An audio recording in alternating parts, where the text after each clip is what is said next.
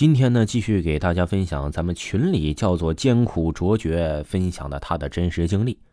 他说呀，这是我在呃亲身的两次的见鬼经历。第一次是在我十五岁的时候，这个听友说我家是合肥下面的一个县城的。第一次的时候是我上初中那会儿，成绩不太好，初二上一个星期我也就没去了，然后我就想找个班上了。那时候年纪小，又不知道干嘛，就在自己老家的 KTV 里面做服务员。那会儿是夏天，一个中午，是我在值这个中午班。吃过饭，十二点半左右了。我工作的楼层是四楼，我就直接坐了电梯上了四楼。上去之后，我也就去了厕所，厕所在走廊的尽头。出来后，我就往吧台走。当时这夏天天气热，我手上就拿着塑料的小扇子，一边走一边扇。我就看到这扇子上面写着“平安医院”的那些字。突然，我的左眼角看到四零八号包厢里面伸出来了一只黑手。当初啊，我觉得这黑手没有什么异常，但是定睛看去，看到了这只黑手跟墨汁一样黑。这黑手手上拿了一根烟头，随意的往我这个左边的小腿上一丢。我当时也就没在意那么多，就吓了一跳，就起来了，把烟头踩住了。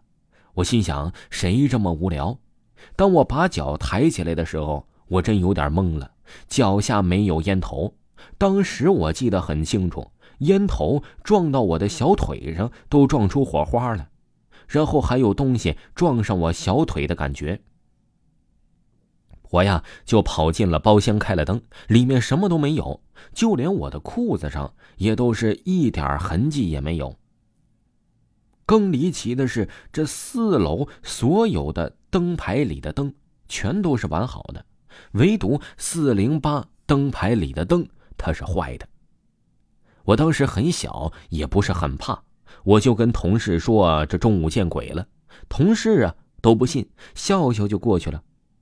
这第二天这种事又来了，不过不是发生在我的身上，是三楼的一个保洁阿姨。这一次可把那个保洁阿姨给吓得不轻啊！当时她一看见那只黑手，就立马跑出来，也跟我询问说她看见了那个东西。事情是这样的。那会儿有个十点半了，每个包厢走后，保洁阿姨都会第一时间去打扫。出事的那个包厢是三零二，当时这个保洁阿姨是在从吧台往保洁室里拖，中间有一个很长的走廊，阿姨也是一边拖一边看到眼角的余光，就看到三零二包厢里有一个人在拖地，她也没太在意，还继续拖。然后突然想起这个包厢的客人走了，他也已经拖过了，就准备去另一个阿姨的包厢，叫她不要拖这个包厢了。这个包厢已经拖好了，之前已经打扫过了，不要打扫了。去过之后，一个人也没有。